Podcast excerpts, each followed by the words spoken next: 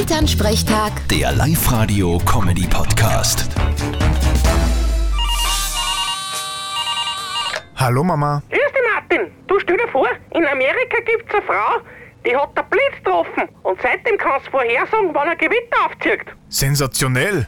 Und andere studieren jahrelang Meteorologie, damit sie das können. Na, das ist schon ein Phänomen. Erinnert mich ein bisschen an einen Vorfall in die 70er Jahre. Was war leicht da? Naja, da hat am Fußballplatz der Blitz eingeschlagen. Direkt neben den Huber Ossi. Da hat's ihn kurz anprackt. Und das heißt was, wenn man kennt. Und was ist passiert? Na, eh nix. Aber eine Zeit lang war's nachher so, dass Geräte, wo die Batterie leer war, die sind weitergerannt, weil der Ossi die Hand draufgehalten hat. So gesehen sollten sie mehr Leute vom Blitz treffen lassen. Dann hätten wir keine Energiekrise mehr. Vierte Mama. Ja, das war's. Vierte Martin. Elternsprechtag. Der Live-Radio-Comedy-Podcast.